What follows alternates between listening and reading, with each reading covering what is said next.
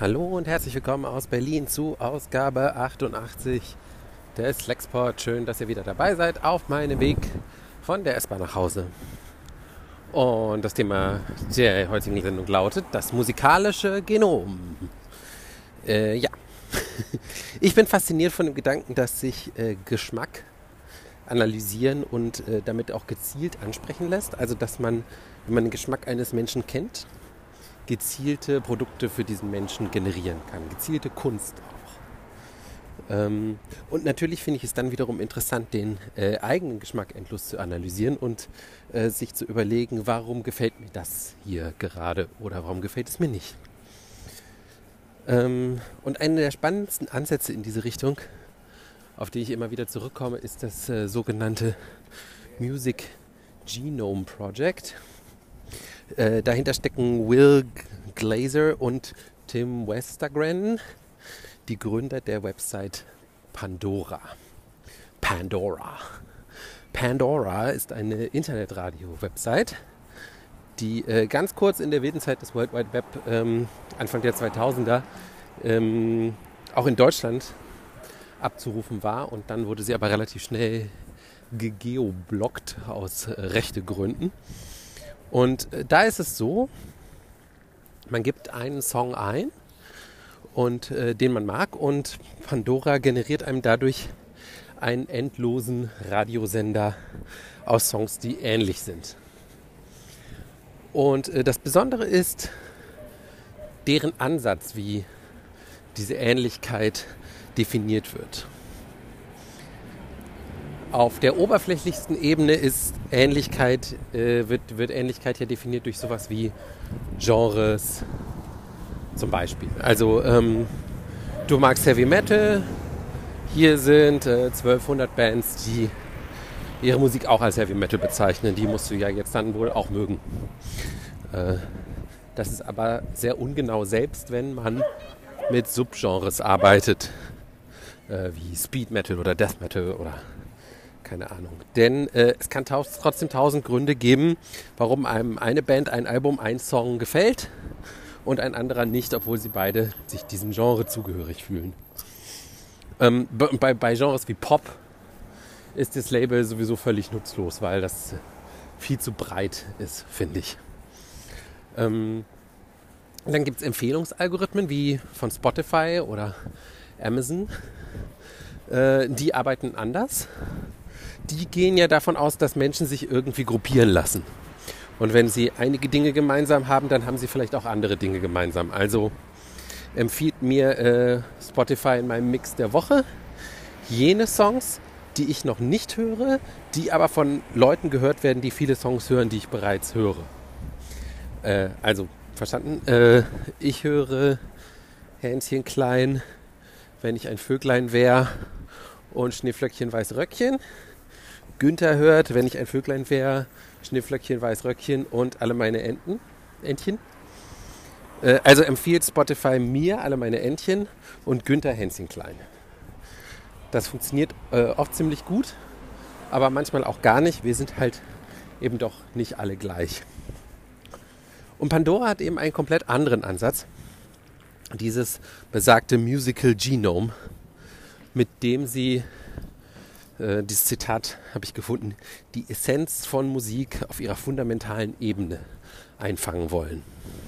Und dafür haben sie einen Katalog von über 450 musikalischen Merkmalen angelegt, analog zu Genen quasi, und kodieren Songs entlang dieser Merkmale. Und dieses äh, Genom ist Pandoras Geschäftsmodell, deswegen veröffentlichen sie, äh, veröffentlichen sie es natürlich nicht komplett. Aber man äh, sieht immer mal wieder so ein paar Merkmale, wenn man einen Song eingibt. Äh, in der Wikipedia stehen noch Beispiele wie Gender of Lead Vocalist, Prevalent Use of Groove, Level of Distortion on the Electric Guitar, Type of Background Vocals. Und ich erinnere mich ähm, aus der Zeit, als ich das noch genutzt habe, an so Merkmale wie Major oder Minor Tonality oder sowas wie Light Syncopation. Und die Songs werden von Musikern und Musikwissenschaftlern analysiert und codiert. Das kostet Zeit und Geld und deswegen ist die Musikbibliothek von Pandora auch bis heute deutlich kleiner als die von anderen Streaming-Diensten. und äh, Pandora auch längst nicht so erfolgreich äh, und steht eventuell auch schon länger vor dem Abgrund. Wie es denen jetzt genau geht, konnte ich äh, nicht so gut rausfinden. Äh, meine Erinnerung an Pandora ist jetzt wirklich ja schon eine Weile her und das ist entsprechend auch ein bisschen vage, aber ich weiß noch, dass ich das einfach total abgefahren fand, dass hier teilweise Songs aneinandergereiht werden, die man durch oberflächliche Sortiermerkmale wie Genre oder eben Zeit äh, nicht miteinander verbinden würde, die aber trotzdem gut passten und mir dann entsprechend auch gefielen, wenn mir der Ursprungssong, den ich eingegeben hatte, gefiel. Der Chief Musicologist von Pandora heißt Nolan Gasser. Äh, der hat darüber letztes Jahr ein Buch geschrieben. Das heißt Why You Like It, The Science and Culture of Musical Taste. Und äh, ich habe es noch nicht gelesen. Habe auch erst davon erfahren, als ich jetzt die Recherche äh, für den Podcast gemacht habe und will es aber jetzt unbedingt lesen. Ähm, ich habe mal so ein bisschen reingelesen, habe Kritiken gelesen, Interviews mit ihm äh, äh, überflogen und ich finde, glaube ich, finde mich sehr drin wieder. Äh, vor allen Dingen in einem Zitat aus der Einleitung, das ich aber nur per Screenshot hier ein, äh, einfügen konnte. Deswegen muss ich mal kurz, Moment, so, jetzt. Okay, also, ein längeres Zitat auf Englisch. Each of us has our own intensely personal and deeply felt musical taste. Indeed, there are many today including those with advanced musical training who dislike listening to Beethoven, too melodramatic, or Brahms, too dour, or Mahler, too sentimental, even if they can intellectually concede their genius or historical importance. Mark Twain's witty gem that Wagner's music is better than it sounds can probably apply to most of us in our preferred musical diet. Yeah, I know, jazz is cool, but I just don't get it. Sure, everybody loves Bruce Springsteen, but I never liked his songs. My friends all love house music, but I find it annoying. I can hear you fill in your own version as I type this. The truth is that it's really only great music if it's great to you. Otherwise, it's like that movie that everyone raves about, but which you found weak. You might not be surprised it won an Oscar, but you wouldn't want to watch it again.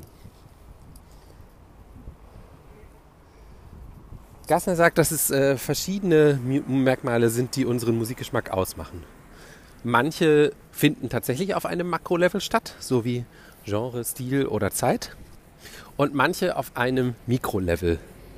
Musikalische Attribute wie diese Pandora-Gene, die ich gerade aufgezählt habe. Und in einem Interview gibt äh, Gasser das Beispiel, dass wenn man zum Beispiel Money von Pink Floyd mag, was in einem Siebenvierteltakt geschrieben ist, dass man dann vielleicht äh, generell einen Hang zu krummen Takten hat, unabhängig vom Genre. Also vielleicht mag man dann auch Stravinskys Le Sacre du Printemps oder man mag Dave Brubecks Take Five. Äh, vollkommen andere Genre und Zeiten, aber eben alle in krummen Taktarten. Und für mich trifft genau dieser Fall zufällig zu. Und äh, ich habe mir über die Jahre versucht, noch mehr Merkmale zusammenzusammeln von denen ich glaube, dass sie meinen speziellen Geschmack ausmachen. Äh, ein paar Merkmale, abgesehen von krummen Takten, wären zum Beispiel, ich stehe total auf gemischte Duette, also männliche und weibliche Stimmen, die zusammen singen. Äh, Finde ich irgendwie super.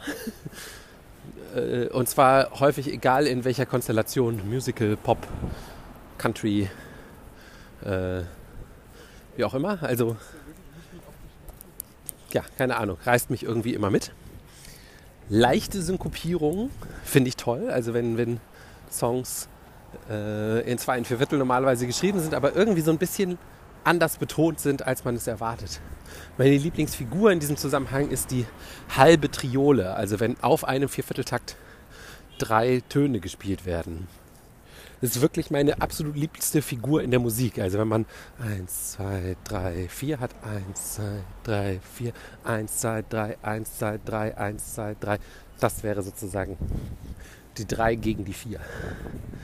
Falsettgesang ist merkwürdigerweise was, was mich immer wieder, äh, was ich immer wieder mag. Ich habe manchmal das Gefühl, dass es vielleicht auf meine frühe Liebe zu Freddie Mercury zurückgeht. Aber heute mag ich es halt zum Beispiel bei Bands wie Everything Everything oder äh, Half Alive und so weiter. Punktierende Bläser, also äh, man spricht ja auch von so Horn Stabs im Englischen, also so Stiche. Ähm, keine Ahnung, was wäre ein Beispiel? Sowas wie der Anfang von Walking on Sunshine. Bap,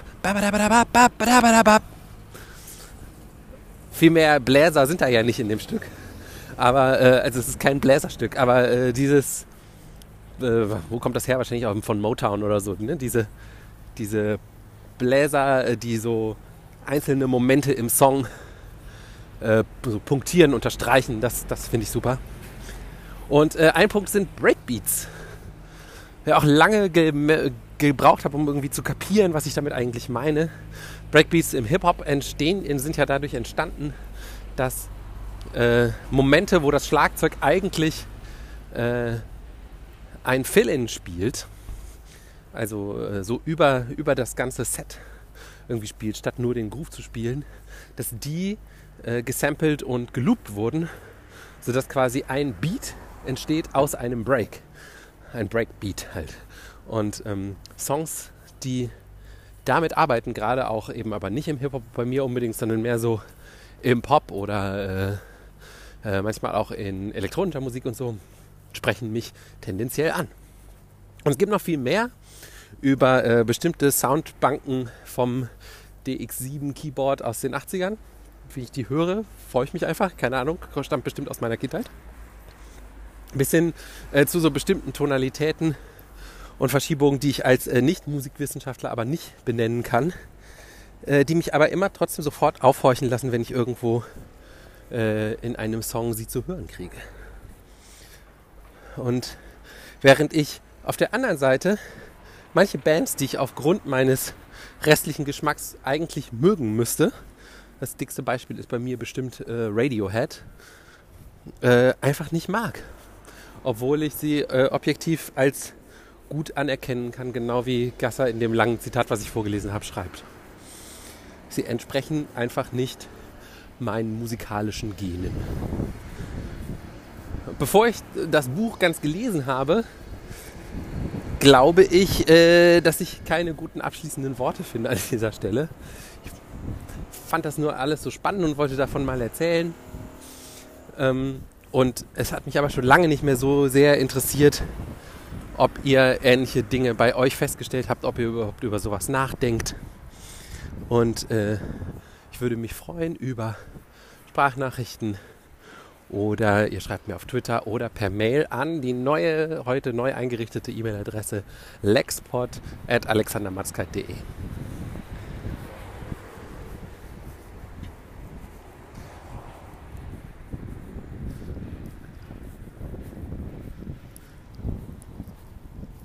Kommen wir noch mal kurz zur Musik.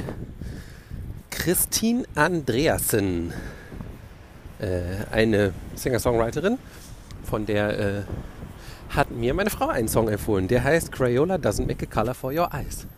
Und äh, der ist sehr schön.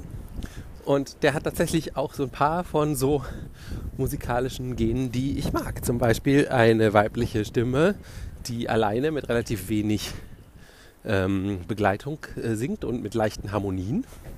Dazu Schnipsen. Kommt, wird viel geschnipst in dem Song. Ähm, und so ein punktierender, hüpfender Bass zum Beispiel. Ein paar andere Sachen auch. Auf jeden Fall äh, ist das ein schöner Song. Und damit wünsche ich euch wie immer noch einen schönen Tag.